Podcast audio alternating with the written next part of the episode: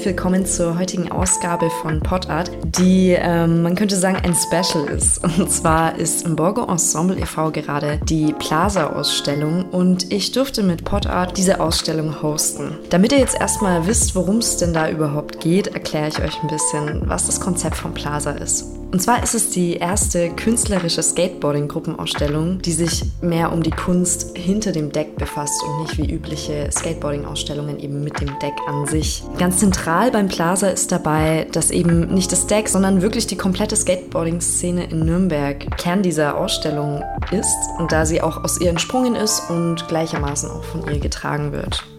Im Plaza geht es wirklich von der Aufarbeitung der Nürnberger Skate-Historie der 80er Jahre, dem ersten Skate-Shop in einer verlassenen Tankstelle damals, der Entstehung, Dynamik und Visualisierung der freshesten Skatespots in unserer Stadt und allem denkbar Designtechnischen rund um das Board, bis hin zu den abstraktesten Darstellungsformen der Vibes, die diesen Sport eben so sehr ausmachen. Im Plaza bekommt ihr durch die verschiedensten Arbeiten in Form von Video und Fotografie, Malerei, Skulptur, künstlerischem Schreiben, Installationen und noch viele mehr das Gefühl von Skaten nah und auf eine sympathische Art und Weise vermittelt. Die Ausstellung kann momentan besucht werden, solange ihr eine E-Mail-Adresse an plaza.exhibition@gmail.com schreibt und da quasi einen Termin ausmacht. Wir haben uns aber etwas ganz Besonderes überlegt, eben weil wir jeder und jedem den Zugriff zum Plaza ermöglichen wollten. Deswegen deswegen haben wir die letzten Tage, Wochen sehr viel Zeit da verbracht, definitiv. Und wir haben verschiedene KünstlerInnen, Kollektive und Vereine, die eben in diesem Ausstellungskontext ihre Kunst präsentieren, selbst darüber erzählen lassen, was sie euch mit ihrer Kunst vermitteln wollen. Und ich meine, was gibt's Niceres bei einer Ausstellung, als wenn die KünstlerInnen selbst euch sagen können, was sie, was sie da gemacht haben. Leider ist die Sendung hier nur eine Stunde lang. Deswegen wird es hier heute nur Einblicke in ein paar Interviews geben. Da die Ausstellung aber noch bis Ende Juli geht, werde ich vermutlich einfach die Juli-Ausgabe mit dem zweiten Teil der Interviews rausbringen. Morgen findet aber dafür um 20 Uhr die digitale Vernissageeröffnung statt. Dort wird wirklich in jedes Gespräch reingeschaut. Das Ganze ist auch fresh gemacht mit ähm, Beauty-Shots von den einzelnen Kunstwerken, gefilmt durchs Media-Kollektiv. Wir werden auch die einzelnen Gespräche in voller Länge auf YouTube hochladen. Ihr findet das Ganze dann auf dem YouTube-Kanal von Plaza. Der heißt auch Plaza mit sechs Untenstrichen davor. Auf Instagram hat die Ausstellung den gleichen Namen. Da kriegt ihr auch alle Termine mit, die im Rahmen dieser Ausstellung passieren. Die Ausstellung geht auch bis Ende Juli und es sind ein paar nice Filmnächte geplant in der DESI bzw. auch im IG. Also es ist wirklich lohnenswert, diese Ausstellung zu verfolgen. Wir fangen jetzt gleich an. Bevor wir aber in die Talks reinhören, bekommt ihr jetzt erstmal frische Mucke auf die Ohren. Die heutige Episode wird diesmal komplett von Fergie X Fisherman begleitet. Eine Gruppe aus Nürnberg, die Mucke macht. Also ich finde Mischung aus Flatbush Zombies und Kendrick Lamar. Fisherman selbst meinte, er war super krass inspiriert von 50 Cent, weil er das damals so viel gepumpt hat. Das Genre, das sie machen, beschreiben sie selbst als Jazz, Tinkt, Hip-Hop. Würde ich so auch auf jeden Fall unterschreiben. Jeder Track, den ihr zwischen den Talks hört, ist von ihnen. Nicht zu vergessen natürlich der Beat, der gerade eben im Hintergrund läuft, beziehungsweise auch die anderen Beats, die laufen. Die stammen alle von der brandneuen EP Dust in Detail von Fergie. Ähm, Smooth ist auch teilweise dabei, den hatten wir auch schon mal bei Potart. Genau, wie es dazu gekommen ist, vielleicht noch. Fish Fisherman wird auch selbst porträtiert, weil er ein Kunstwerk gemacht hat im Plaza. Was genau er gemacht hat, erfahrt ihr später. Wir hören jetzt gleich mal in das letzte Album der beiden rein und zwar Blinded by the Neon. Viel Spaß!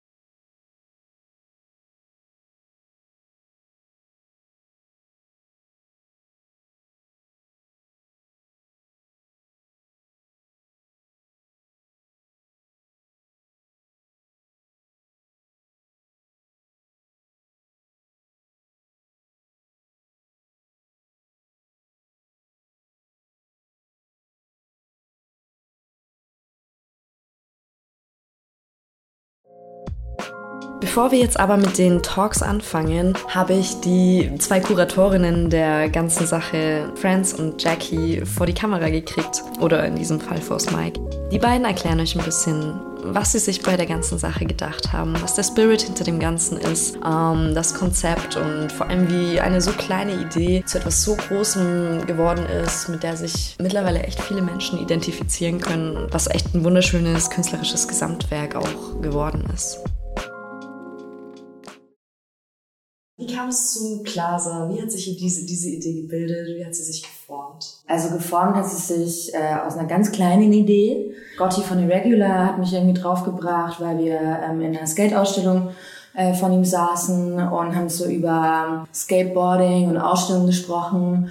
Und dann war irgendwie der erste, ähm, die erste Idee, eine komplett abstrakte Ausstellung zu machen, ähm, wo man keine Boards sieht und so weiter. Dann kam dann irgendwie dann der Gedanke, okay, wie wäre es, eine komplette städtische Szene darzustellen, mit allem, was dazugehört und dann quasi auch dann dadurch so dieses Konzept, ein Plaza im Ausstellungskontext zu bauen, zu simulieren, im Prinzip Funks also keine Simulation, sondern ja. ja, Plaza, warum habt ihr euch auf diesen Namen geeinigt? Was bedeutet dieser Name überhaupt? Ja, ist, what it is. Es ist ein Plaza im Ausstellungskontext. So, es geht um Skateboard-Fotografie und um den ganzen ähm, kreativen und künstlerischen Content, der aus der Skateboard-Szene daraus entsteht.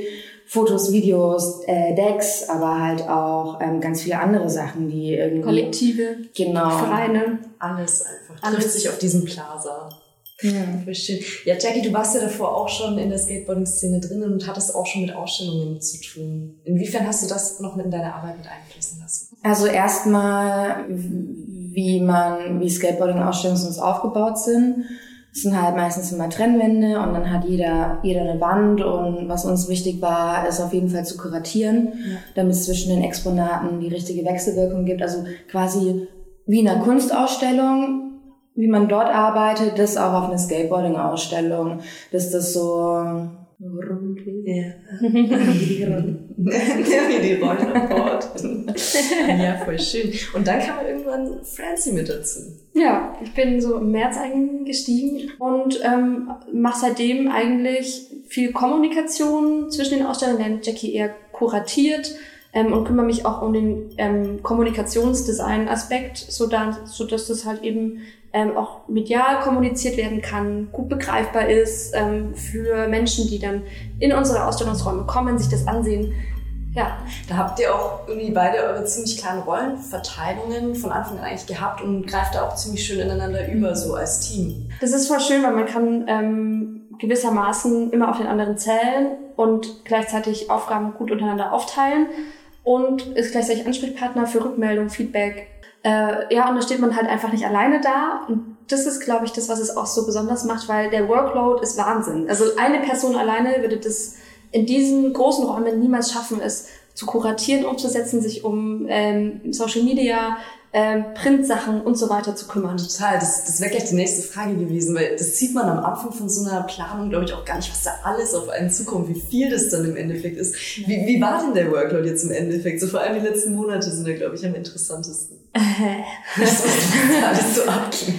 also haben... Das war wahnsinnig. wir sind durchgedreht dabei. Ja, der Workload ist krass. Also ähm, ich glaube, ich habe die letzten drei Monate zwei Drittel der Zeit im Büro verbracht. Also bin auch nur daheim, um dort zu schlafen und dann fahre ich wieder ins Borgo. Also es ist schon heftig, aber irgendwie auch total schön. Ja. Genau. geil. Und dann auch vor allem die, die Kommunikation mit den KünstlerInnen, mit diesen ganzen verschiedenen Positionen. Ihr habt echt eine Menge an Leuten hier an einem Ort zusammengebracht und geschafft, dass sie hier Kunst vereinen mit anderen Kunstwerken nebeneinander stehen, ineinander überfließen. Was hat euch das so für ein Gefühl gegeben, jetzt am Ende schon durch die Räume zu schauen? Es, es, es hat Form angenommen, es ist fast fertig, es steht kurz vorm Ziel. Mit anderen Künstlern zusammenzuarbeiten ähm, ist super spannend, weil du siehst, äh, du siehst die Idee halt, das Potenzial. Dann war es natürlich auch irgendwie total ähm, so ein totaler Druck, Ähm, Luca, du bist mit Pottert eingestiegen, Media-Kollektiv ist eingestiegen. Dann denken sie sich so, shit, Alter, jetzt muss ich halt einfach noch professioneller werden. so, sonst Bei uns nicht.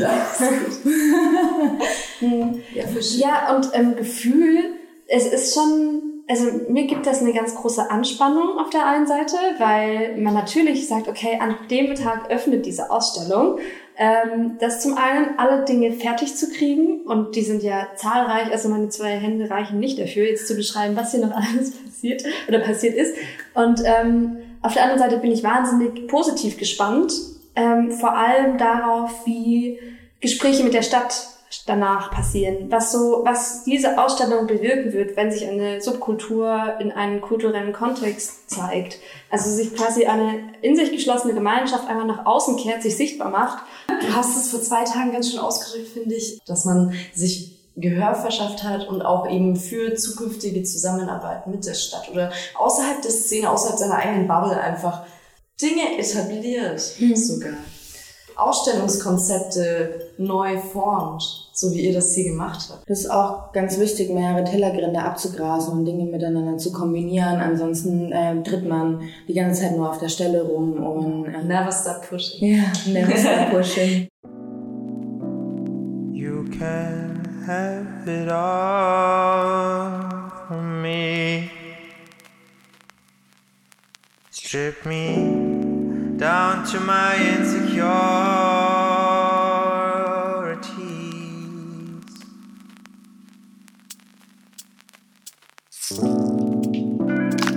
This ain't no job for queen. I think I found home just across the street. Cause you keep me warm, you keep me warm, you keep me warm.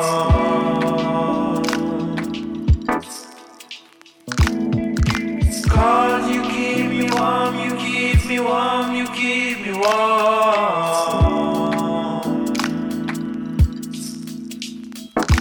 Hey, she get wet, down, make them clap.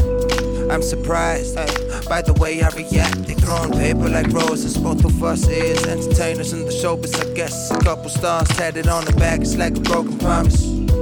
The way she move got me focused on it. Uh, steady moving cause they throw cash. She's not making moves though. She's feeling too old, it's in the process. Both of us is entertainers in the showbiz, I guess. I'm feeling blow, even though she's pushing all my buttons. Uh, atmosphere kinda cool, hometown blues. All of a sudden, missing Bill Evans to make it legendary. Yeah, eye contact, I'm staring back at me. Yeah, I'm not moving. A small change hurts. For some, it's shelter like the Baptist church. And she's the king of the place. They come for the movement. This is what a craft's worth, I'm assuming.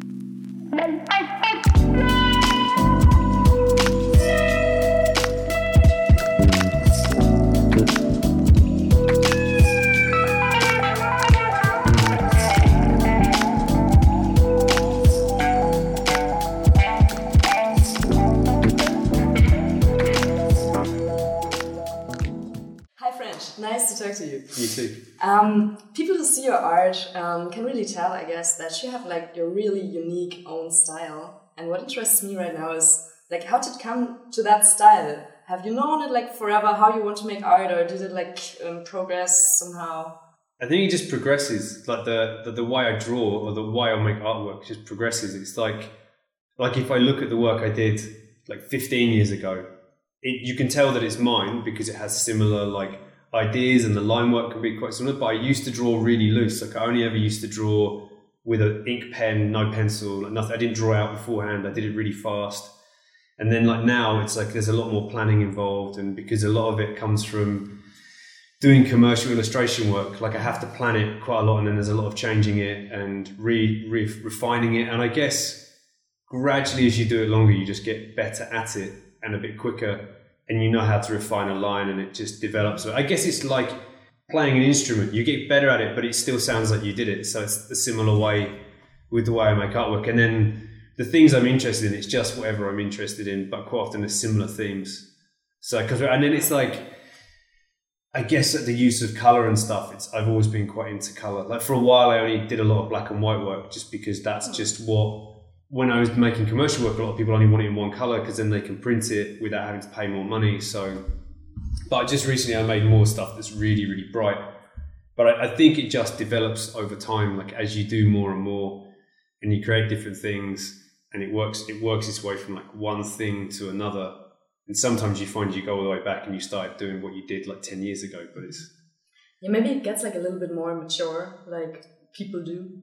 yeah i, th- I wouldn't have said mature i was going to say sophi- i was going to say sophisticated but i don't think it's sophisticated at all i think i think i'd say you just progress in your ability i would have said right like I, th- I think that's what it is my ability to draw has got better it's also just like meeting people. It's it's kind of that. I wouldn't go as far as to call. I hate the term networking, mm. but it's almost accidental networking. And in skateboarding, because it's such a like close knit community that you meet other people, and if they're into what you do, like you're like minded. You know, like you're into the same things. Like if I'm like you meet other skateboarders that are into like I'm super into heavy metal. You meet other skateboarders into heavy metal, and then they like what I draw, and then like, oh, would you do like a board like this or a t-shirt? You're the fan from Motorhead, aren't you? Uh, Yeah, yeah, yeah. I really like Motorhead. Yeah, yeah. okay. Yes, yes. So you end up, so you just end up meeting people like this. So it's it's just one of those things, you know. It's and I guess in skateboarding, generally, most people have the same or a similar way of looking at the world. Would you call yourself a painter? No, I'm an artist. I don't, I don't, I don't differentiate between anything. Like I don't, I don't believe that there is anything different between a designer, a photographer, an illustrator, a painter. It's all just an artist. I don't agree with it. I don't like if you're, if you're an architect, you're an artist. If you, if you make sculptures, you're not. It's not. It's not a fucking thing. Can Like, we go to the point where we say every person's just an artist? Like, in your own way, yeah. like the guy who takes the trash out, you know? I think everyone has their own creative way of doing something. Yeah, I just think it's like one of those things. I just don't agree with like being like, oh, you couldn't do that job because you only do paintings. That you can't. You couldn't design a car. You, you know, you couldn't do this because you only you only work with computers. It's like, no, no, I think lots of the people I know that I really really love what they do do so many other weird things. Like there'll be guys I know that are like graphic design.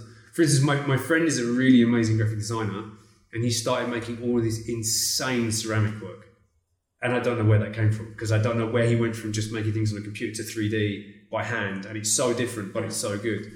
See, I, I wouldn't call myself a painter. Sometimes it makes my head hurt when you like. Have you ever thought how did they print a full color album cover on vinyl before you had any way of even laying out the like file on a computer? Yeah, it's almost just like magic, isn't it? You're like, how the fuck did you do that? Like, how did you like? Yeah. And when I worked at the when I worked at the scale distribution company, they were emptying one of the warehouses and throwing everything out, and they had. Do you know what a ruby is? A ruby. So a ruby is the blue sheet of foil that when they used to make adverts and like screen prints for boards, you cut that to make the layer to make the color on the screen. So you cut these red foils. So when they made the print adverts for the photos, they would cut every color in the photo in ruby. Ruby. So some of them would have like ten different layers. That's so much work. Yeah, and they were just throwing them out, and I just couldn't. I was like, so Grabbing all of them. yeah, so it's like that way, like like now, like I guess it's a similar thing. Like when I have to make stuff and I make it ready, print ready for people. I, I work like my brain doesn't work on a computer like the way I guess my wife, she's a graphic designer, she's got like a computer brain, whereas mine, I look at a computer and I'm like, so if this was pieces of paper, that's how Photoshop works. It's pieces of paper and paint on top of other pieces of paint. So that's how my brain works. So it's the same when I when I draw things. I never think about it as being like, oh, you draw this. I think about you draw it like this, not how like it would com- compute in like a computer. Like Right, right. it's such a good tool. I guess it must be what it was like when people made woodwork and all of a sudden someone invented like an electric saw, and you're like, wow, this is so much quicker, or like an electric drill, and everyone's like, wow. But then it's like a little bit nostalgic what you do. Yeah, I, th- I think a lot of my stuff's nostalgic. Yeah, I'd say nostalgic, but also I'd say not in a sad way, not in a like, oh, things No, it's like be in a romantic way, a little bit like, oh, that's how it's been like. Uh. and fake futuristic because. You know how like in the in the past everyone was like, like I guess like movies like RoboCop or like Yeah. Terminator, and everyone's like, this is what happens in the future. And it's like my drawings are like, yeah, there's gonna be like a weird skeleton in a suit of armor, but he has these like laser glasses on and like a laser gun for no reason, other than like you know those terrible movies where they're like. yeah, how do we make this look futuristic? We'll make him wear like a suit of armor and give him a laser. And you're like, that doesn't make any sense. so yeah, I, th- I think that's kind of, I, I think it's just that sort of weird crossover of like all of those things together. I guess it's almost like a big pot of all those things dumped in and you just stir it up. It doesn't have to make sense at the time. I think it shouldn't, I don't think anything should make sense. That's nihilism at its best. um, okay, last question. Um, what was the most free abstract thing you ever did, like in your life? Like artwork or just. Oh, I thought about art, but if you want to tell another story, you can. No, no. I, I, I haven't got a clue what the like most. the most free thing, like where you didn't think at all, like that must have been like when I was still at university, and I think that was fun because I didn't have to think about money or anything else or give a fuck what anyone thought because I had to. You just knew that you had to come to somewhere with what you were doing, so it was really free to just make artwork for no reason other than for the sake of making it. We know like it's not about anything, it's not for anything, it doesn't have like a concept or any real idea. It's just thinking about how these things work together, like pour it and you're like, that's interesting, I'm gonna make something else. I think that's I think that's the most interesting thing, but also it's the most valuable thing that even now, like when I make paintings, making the backdrops, sometimes you discover accidental accidentally I bought this canvas and I thought I bought primed canvas and it's unprimed, so the paint just soaks into it. So the first layer of paint just disappeared into the canvas. So then I just mixed more water into it and did it, and it made all these crazy colors and bleach things, and it was like an accident, and that was. but a nice accident. But it's really interesting, and then you're also like, that's part of my work now, like this weird backgrounds. You know, that's it's. I think the ability, the mo- the most free thing is the ability to make accidents and then learn from them is act- is actually the most important thing. I guess that's the same as with everything, like even skateboarding, the ability to make accidents. Like I'd probably say ninety percent of the tricks I ever learned were by accident. I don't think I ever actually learned one on purpose. Yeah, I think most of the time you're trying to learn something else and you land a different trick. Yeah, you're like, okay, that, now that's how I do that then. I, I want to do this all the time, man. I don't know what. Yeah. Like you can act like it's not an accident. You can act like it's just like really what you I've made to do. I've made a career of making my artwork like it's not an accident. It's all an accident. That's so nice.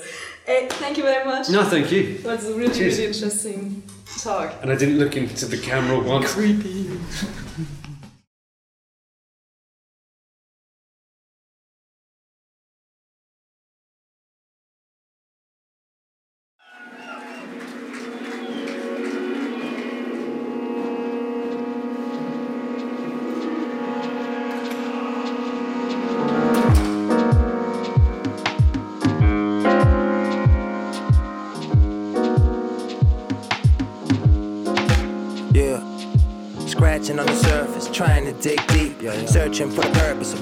Achieved. Like, I forgot my last record and let them rain on me.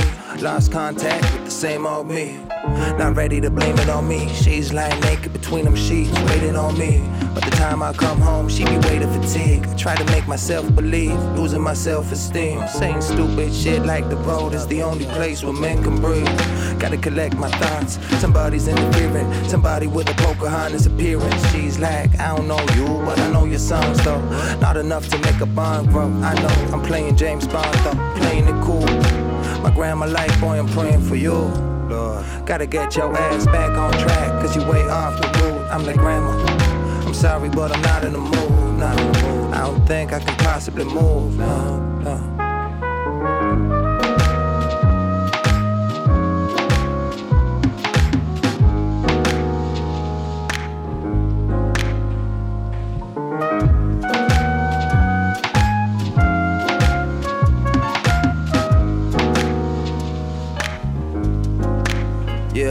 Uh, I know I got packs to move. Yeah, yeah. Try to figure out is it passion or blues? Ay, might be sweet and sour like a passion fruit. Gotta eat that with gratitude, is what my pop said. Learn to love that flavor, no paper for breaking bread with your neighbors. This world ain't ready for me as an entertainer, is how I feel. I'm still worried about my bills, might kill the dream with this pressure. Maybe for the better though. I think I only know I love her when I let her go. No sun but snow, they acting cold like a passenger. I'm not in control. Don't wanna see the credits roll. Might tap out of the chokehold. Fresh air, I ain't got no coat though. Neon lights buzzing like it's Tokyo. Forgive me, pretty baby, but I might take the long way home, even though I don't even know what I'm on the road for. I'm just not in my zone. No. just not in my zone. No.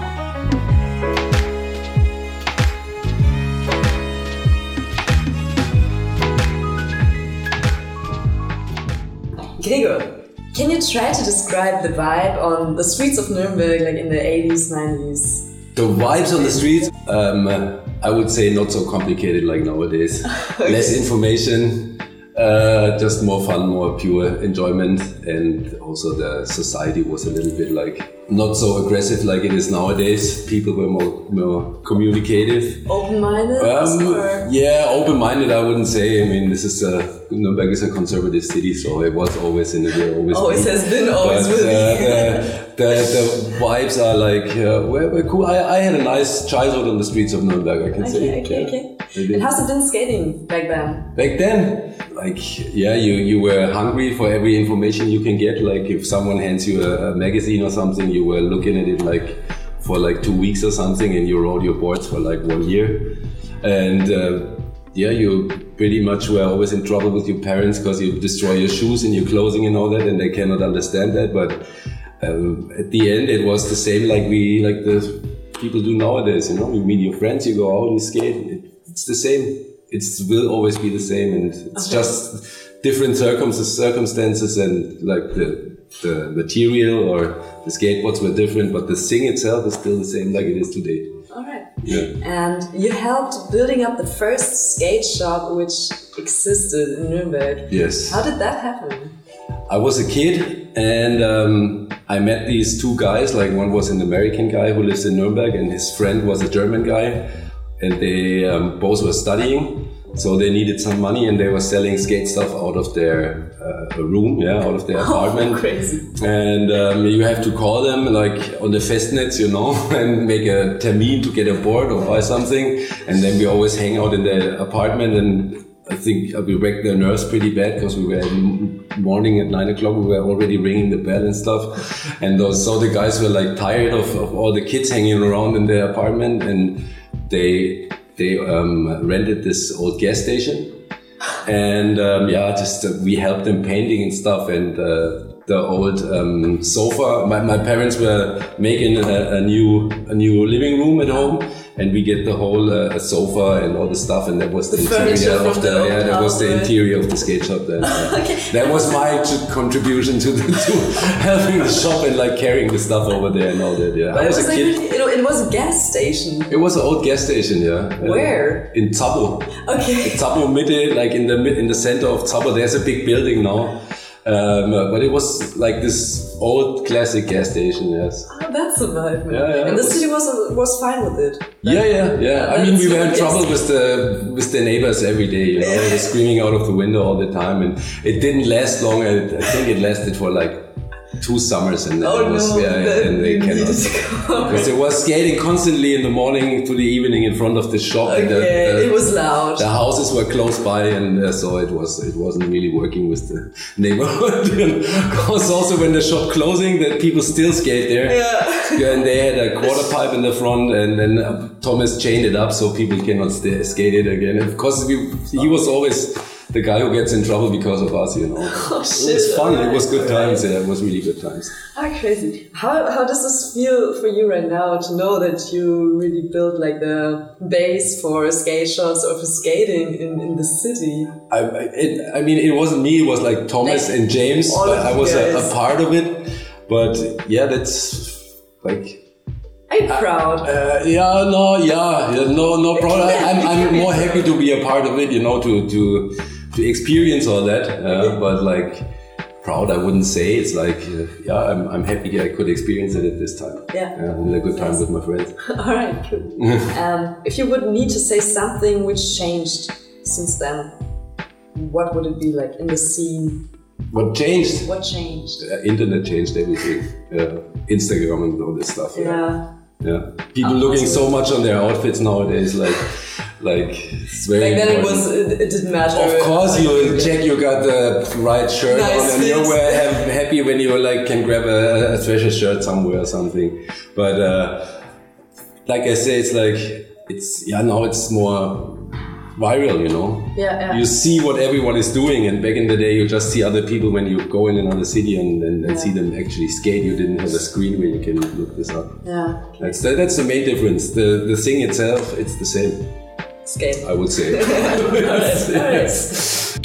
What kind of energies flow between you two? Like, how do you help each other with your work? Yeah, so um, I wrote a short text about um, a perspective of, um, you know, not even skating. I don't even skate, and I only was introduced to the world of skating through uh, Josie, right? So, and that was when I didn't even know, like, um, uh, I don't even know what this this whole skate scene was all about. And so, writing the text about you know my perspective, who I've I've never been in the scene before, and so writing a text about my perspective, like for example, learning that skating is actually you know it's for me when I first went into when I was introduced to your friends at the skate park. That was when it was quite intimidating for me. It was like it was just um, yeah, like a bit too much at, at, at, the, at the beginning, in the beginning. But then, um, you know, then you realize and you step back and you see it's all about just friends, fun. And um, Beer. beer, yeah, of course. Sometimes beer, yes. Absolutely. Yeah, just you know, being on um, uh, not the outside, but kind of seeing it from Seeing like outside. from the, the outside, yeah, from the other perspective. Yeah, I didn't even know he was skating. You know, when we first met. Um, but then I learned so much from him. I, I even know what bushings are now.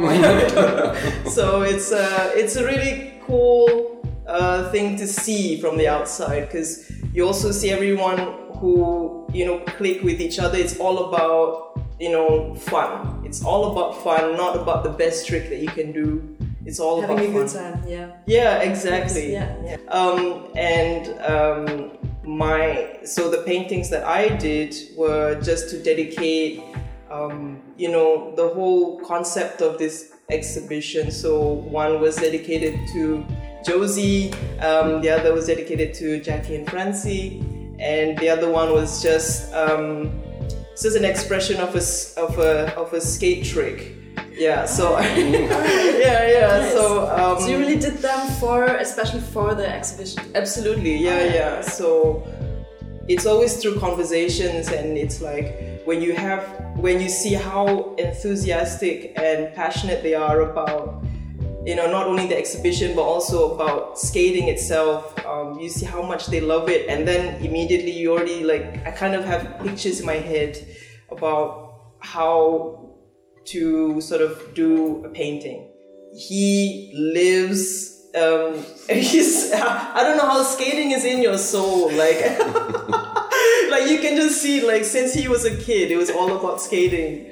Um, so that's why you know I was I was happy to be part of it when um, you know I was asked to help to contribute something, and so happy to to support as well. So nice. Yeah. It's like this energy flows into your soul as well. yeah, yeah, yeah. Amazing. You could say that. Cool. Yeah.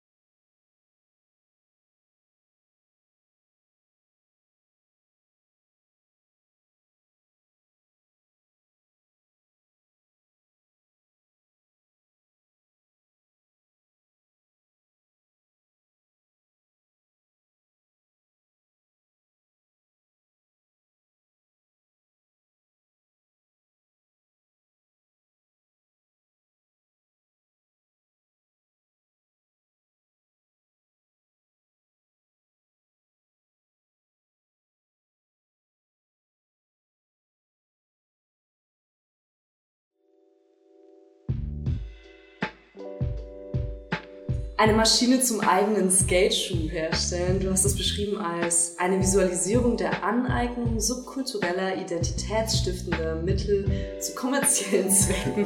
So heißt deine Maschine, die du gemacht hast, um einen eigenen Skateschuh herzustellen. Warum?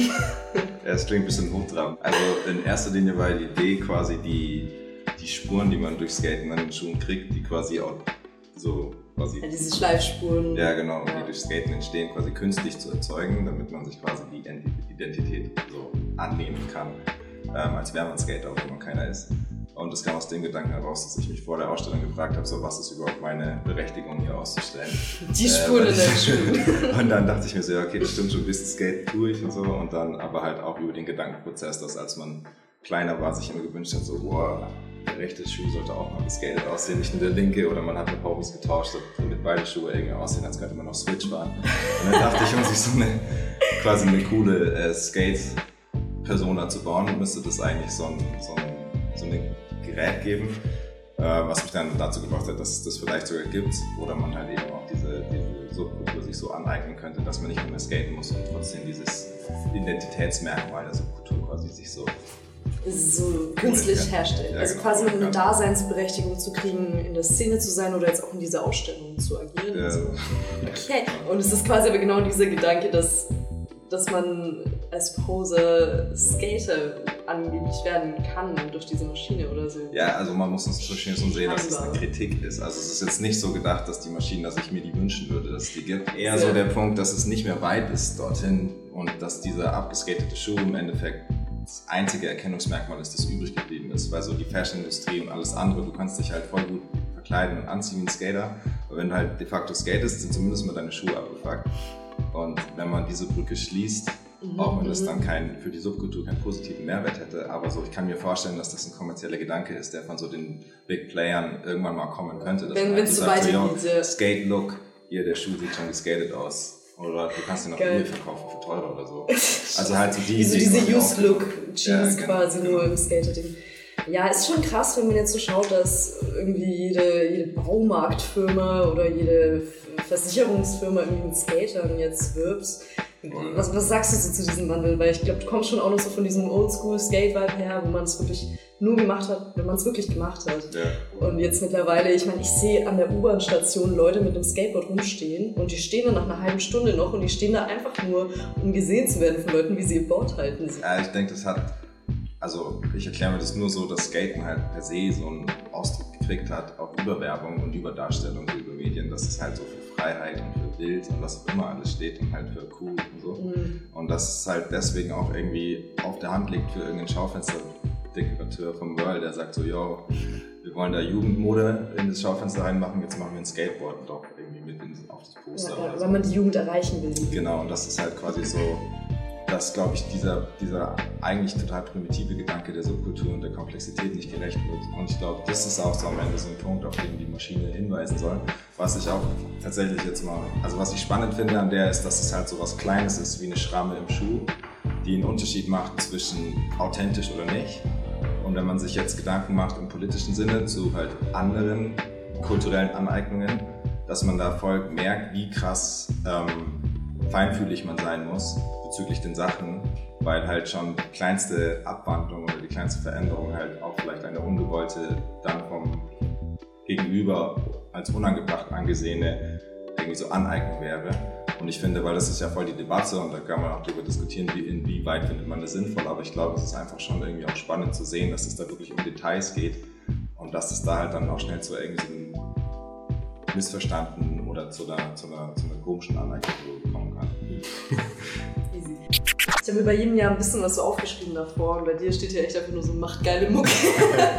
also wir können gerne über deine Musik reden. So Fergie X Fisherman heißt ihr. Yeah. Du bist quasi der Fisherman-Part und Fergie macht äh, die Beats. Genau so ist es. Ja. Okay, wie habt ihr euch gefunden? Wie habt ihr euch da eingegroovt? Also über Skaten haben wir uns kennengelernt Ach, damals, als wir so, waren wir 13 am Germa. Und dann irgendwann war, also wir sind halt voll schnell Freunde geworden, auch abseits vom Skaten, haben immer rumgehangen.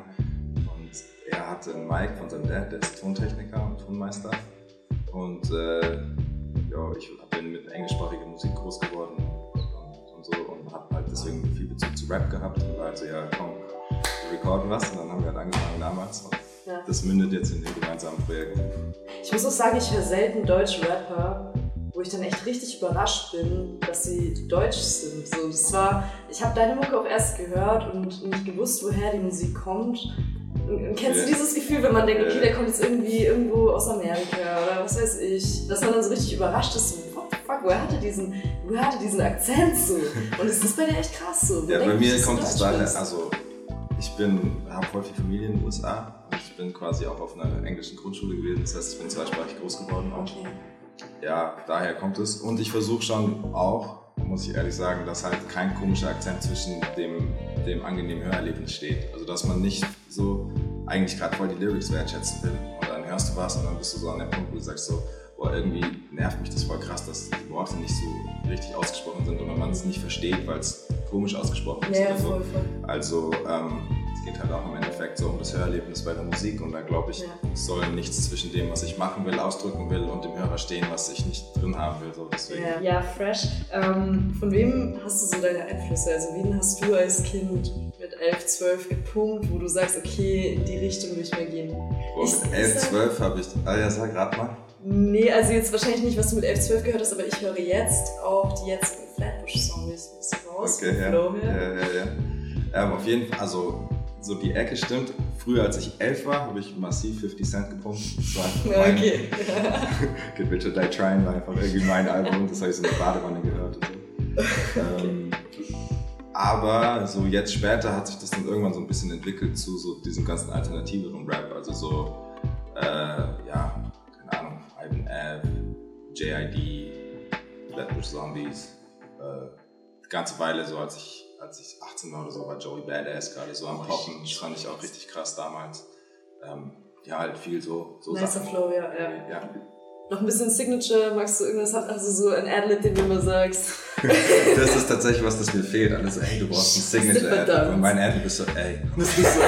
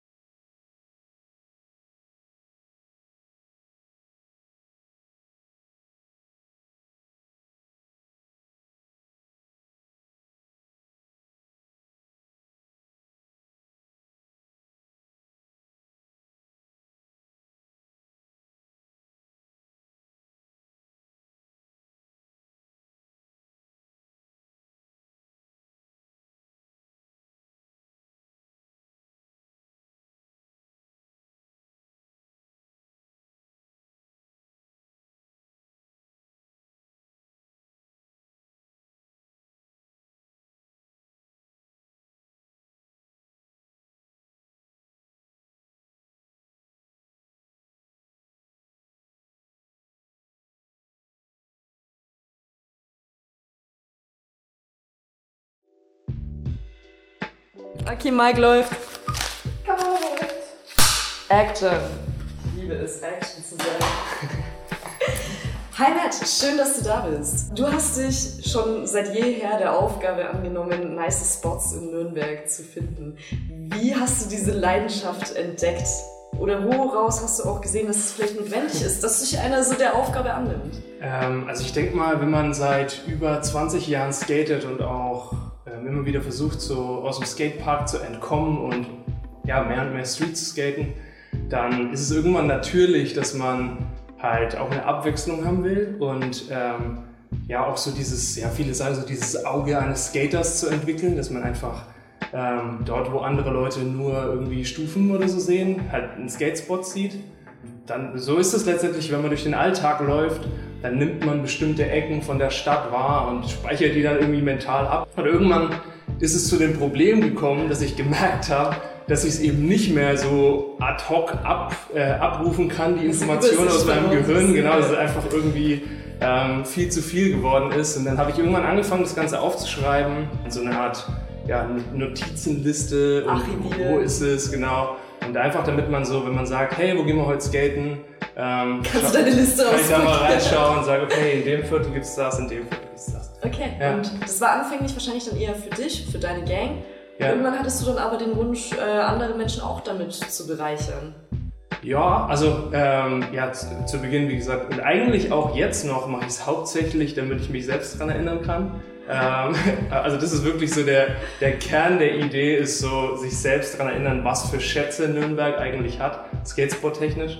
Aber natürlich quasi ähm, irgendwann fragen mich immer mal wieder Leute oder viele Leute wissen auch, dass ich, also da, dass ich das halt gerne mache, mir irgendwie Spots aussuche und da wenn ich mit dem Rad unterwegs bin, egal ob alleine oder mit Alex, meiner Frau, zusammen durch die Stadt am Cruisen bin, dass ich mir dann eben immer die Spots merke. Ähm, das wissen einige meiner, Le- meiner Freunde und dann später auch Leute, die man halt so kennenlernt. Am Skatepark redet man mal über Spots. Und ja, dann irgendwann habe ich gesagt, ja, warum nicht das Ganze irgendwie teilen? Und dann habe ich mich dafür entschieden, das Ganze ins Internet zu tragen sozusagen. Schön, schön. Was mich jetzt noch interessieren würde, das ist ein bisschen kritischer vielleicht. Du hast diese Plattform dann erschaffen, wo du Spots teilst. Mhm. Geht da nicht irgendwo ein bisschen die Magie verloren, wenn man jetzt zum Beispiel einen super geheimen Spot irgendwo in einer Industriehalle gefunden hat, für sich entdeckt, Ja. für sich erobert, gebändigt, wie du schon gesagt hast, und dann gibt man das aber raus an die Welt. Und am Ende, was ist, wenn da 100 Leute jeden Tag sind? Dann hast du deinen Spot irgendwo verloren oder siehst du es gar nicht so an? Ähm, doch, absolut. Also ich sehe das schon so, wie du sagst, dass quasi, es gibt definitiv Spots, die ich finde, die nicht im Internet landen. Einfach genau aus dem Grund, weil, ähm, und da geht es meist, also da geht es nicht unbedingt darum, dass ich, ja, das ist meins und ich will das nicht weitergeben, sondern das, da geht es hauptsächlich darum, dass, äh, um, das, um die Umgebung des Spots. Das ist an einem, an einem Wohnhaus dran oder sowas, wo ich sage, hey, ich, wenn ich jetzt anfange, den Spot zu posten, dann sind morgen und übermorgen und übermorgen irgendwie die Crews von vier, fünf Leuten alle nacheinander da. Und dann sind die Bullen. Und dann sind entweder die Bullen da oder die Nachbarn sind angepisst. Und das nächste Mal, wenn ich hinkomme und halt irgendwie meine Crew, ähm, dann können wir es halt nicht mehr skaten. Und ähm, so war es halt leider in der Vergangenheit. Also äh, ich habe es vorhin ja schon mal erwähnt, ähm, dass ich quasi immer angefangen hatte, das erst auf einer anderen Plattform zu starten.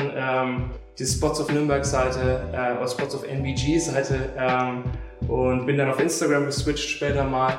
Ähm, und ursprünglich waren eben die Locations bei allen Spots mit dran. Ähm, und das Lustige ist, zu dem Zeitpunkt ähm, habe ich mich da häufig mit Leuten unterhalten, die dann gesagt haben, hey, das ist voll scheiße, dass, das, dass die Location mit dran ist, weil ähm, da gab es einen ganz speziellen Spot, der eigentlich wirklich ein Traumspot war mit irgendwie mehreren Ledges und so einer Curved Ledge, die man auch als Wheelie Pad fahren konnte und so weiter und so fort.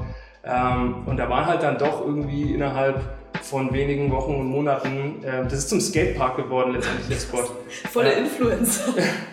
Also quasi, natürlich hätte sich das so auch rumgesprochen, aber Nicht quasi... so schnell. Äh, Nicht so schnell. Wahrscheinlich trotzdem genauso schnell, aber man hat halt quasi so einen, so einen Punkt, auf den man zeigen kann und So sagt, hey, das steht ja im ja. Internet. Ja. Ähm, so die, das weiß ja jeder. Also steht- auch wenn zu dem Zeitpunkt wahrscheinlich 20 Leute von dieser Tumblr-Seite wussten, die ich betrieben habe. Ja. Aber trotzdem was du dieses, hey, steht da im Internet, das weiß jeder, ähm, deswegen ist der Spot so überfüllt.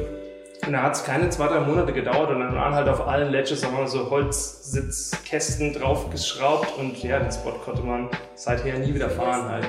Genau, und, das, und dann habe ich irgendwann gesagt, hey, ja, vielleicht habt ihr recht. Und im Endeffekt ähm, war dann die Idee zu sagen, ähm, ich kann ja die, also es geht eigentlich eher darum zu zeigen, welche Spots Nürnberg hat.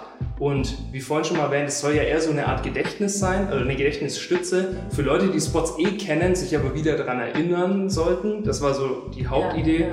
Und gleichzeitig aber halt so die Vielfalt an Spots von Nürnberg zu zeigen, wenn mal jemand von außerhalb oder sonst wo ähm, quasi auf die Seite schaut. Und im Endeffekt, ähm, ja, die meisten Leute, die wissen, wer die Seite betreibt, man kann, ich bin ein Mensch, ihr seht mich alle die ganze Zeit im Skatepark, fragt mich einfach, wo ein Spot ist.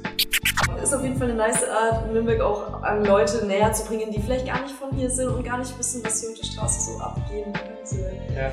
Aber es ist noch, noch ein cooler Gedanke, Ja, den du gerade hast. Vielleicht kommen ja auch, es kommen ja auch sicherlich Skater hier rein, die vielleicht ihr Board unter dem Arm haben. Und die können dann direkt sagen, hey, Genau. you are here. Das heißt hier, keine Ahnung, Ist der 20 gleich um die Meter weiter sind gleich drei Spots, literally.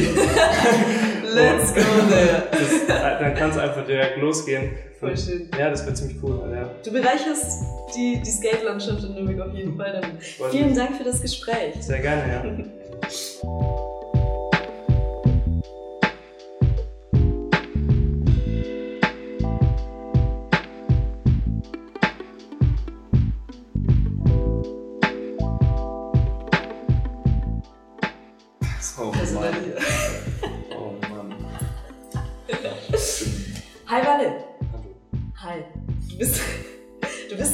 Germa-Kiddo. Du hast schon damals ganz früh angefangen, dich am Germa zu bewegen. Und mich würde interessieren, was ist das Germa für dich? Was verbindest du damit? Mm. Jugend, also meine Jugend vor allem irgendwie. Ähm, ja, es war so das Jugendzentrum von mir, von uns, von den Leuten. Okay, und wie, wie viel Zeit von deiner Jugend hast du da so verbracht, wenn du sagen müsstest, Prozentrum? Alles. 90. Also ich weiß nicht, ich war da echt, seitdem ich zwölf bin, gefühlt jeden Tag, wenn ich Zeit habe, ist man da skaten gegangen. Jetzt nicht immer am Germa, aber meistens halt dann mit den Leuten, die man dann halt dort auch getroffen hat. Damals für uns war das Germa immer noch so ein bisschen so, man geht da nicht einfach so hin, man geht da erst hin, wenn man so ein bisschen was kann. Und man ist, also ich bin erst ans Germa, sobald man so einen Kickflip konnte, hat man sich gedacht, okay, jetzt kann ich mal ins Germa gehen und dann mit den Leuten da so ein bisschen Ja, du hast ab 14, 15 dann auch so deine Leidenschaft fürs Filmen und für die Fotografie gefunden. Wie bist du da drauf gekommen? Wo hast du da, wo war so dein Schlüsselmoment, dass du gesagt hast, Alter, ich hab Bock zu fotografieren? Mm, Mir ist es selber sehr unangenehm, erstens vor der Kamera zu stehen. Deswegen lieber da hinten, dann kann keiner. Deswegen stehe ich lieber dahinter und es war halt einfach damals, keine Ahnung, wir. Einer musste halt filmen irgendwie, wir wollten Sachen filmen. Wie so der Torwart, einer muss ins Tor. Ja, also. Ich, ich, ja, ja. Jeder Torwart. Nee, aber ich habe es ja wirklich gerne gemacht und äh, äh, habe dadurch auch diese Leidenschaft wirklich entdeckt und auch äh, entwickelt irgendwie. Ist passiert. Das ist, ja. Ja, und dann, und dann wart ihr auch viel im Urlaub, ihr wart in Barcelona unterwegs, du hattest eine Cam dabei und hast da viele Momente eingefangen. Was ich interessant finde, die Bilder, die du jetzt auch hier im Plaza ausstellst, da ist nicht immer ein Skateboard drauf, da ist nicht immer ein Skater drauf. Du fängst auch ganz viel das ein, was um Skaten rum passiert, so wo am meisten dieses Freundschaftsfaktor durchkommt. Ja, weil es ja beim Skaten nicht nur um wirklich dann den gestandenen Trick und das, äh, die Session geht quasi, sondern auch um das irgendwie, du fährst zusammen hin und es ist so einfach so ein Gruppending. So ein, Das Ganze, was auch außenrum passiert, das Feiern danach, das Feiern, wenn Das gehört ja einer alles dessen dazu. Trick steht auch. Ja. Und das, das zeigst du in deinen Fotografien sehr schön. Versuche ich.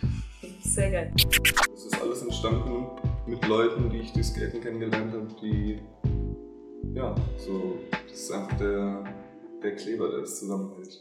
Irgendwie. Gutes Stichwort, darüber wollte ich tatsächlich auch mit dir quatschen, weil in dem Ausstellungsheft heißt es nämlich auch, dass, dass für dich so Skateboarding als Klebstoff so funktioniert auch, weil dadurch eben so jahrelange Freundschaften entstehen. Ja. Ich habe jetzt voll eigentlich die Frage vorweg. Es war, es war gar keine Frage. Das ist gar keine Frage, auch ich mach weiter. Du warst damals auch bei den TX-Team-Zeiten dabei. Da ist auch ein Skate-Edit entstanden 2015, was jetzt auch bei dem Movie Night gezeigt wird. Magst du darüber ein bisschen quatschen? Was soll ich darüber erzählen? Ähm, das Ding ist, ich war damals noch sehr jung, ich war 15 oder so und teilweise aber halt dann auch mit 30-Jährigen, an die 30-Jährigen zusammen und es ist, das Schöne am Skateboarden ist, dass du halt da genauso, fast genauso ernst genommen wirst wie jemand, der halt nicht in deinem Alter ist. Und wo erlebst du sowas, dass ein mit 30er, ein 30-Jähriger, ein 15-Jährigen in irgendeiner Weise ernst, also Ja, respektiert. auf Augenhöhe ansieht quasi. Und das ist auch so, was Skateboarding irgendwie ausmacht, dass halt, ähm, Das Alter nicht zählt. ja, es verbindet Jung und Alt. Also du lernst als Junger, lernst du irgendwie von den Älteren Tricks und keine Ahnung und als Älterer bleibst du halt jung und lernst irgendwie von den Jungen noch und bleibst halt einfach auf dem Level von denen irgendwie. Ja, voll. Und ich So. meine, Das Alter bedeutet ja allein deswegen schon nichts, weil alle eh schon ihre gemeinsame, ihren gemeinsamen kleinsten Nenner haben im Skaten eben. Das ja. verbindet alle. Soweit, hast du noch irgendwas, was du sagen willst? So, ich bin auch zufrieden. Bist du? Alright, perfekt. Danke dir. Das war's auch schon. Kurz und schmerzlos.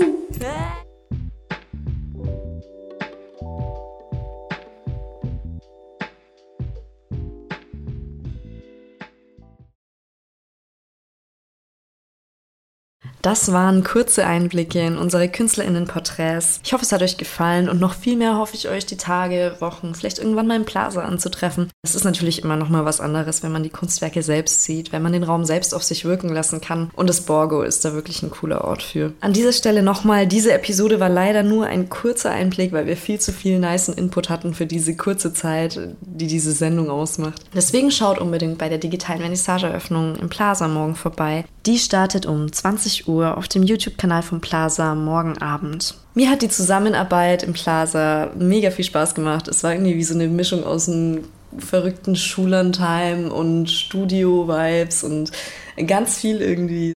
Wenn ihr noch mehr Infos zum Plaza haben wollt, schaut mal ins aktuelle Kurt Magazin rein. Da haben wir auch einen Artikel verfasst, wo nochmal genauer beschrieben wird, was der Spirit hinter dem Ganzen ist. Ich bin die Luca, das war Kunst will gehört werden und ich freue mich, dass ihr dabei wart und ich hoffe, dass ihr auch im Plaza dabei seid. Jetzt noch ein letztes Mal. Fergie X Fisherman, vielen Dank für die Mucke. Ich glaube, ihr wisst jetzt, was ich meine mit dem niceen Vibe.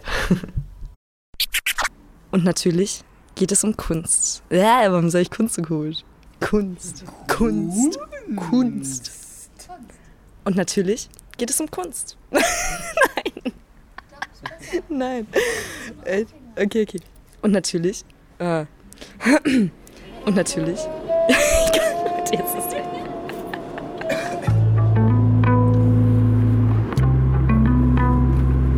Yeah. Reach me deep in the pocket. See me deep in my eyes. Him say, All I want is my piece of the pie. Took me some time to realize who I'm talking to. We haven't spoken in a minute, but now let's talk this through. The real issue is you is I, and I is you.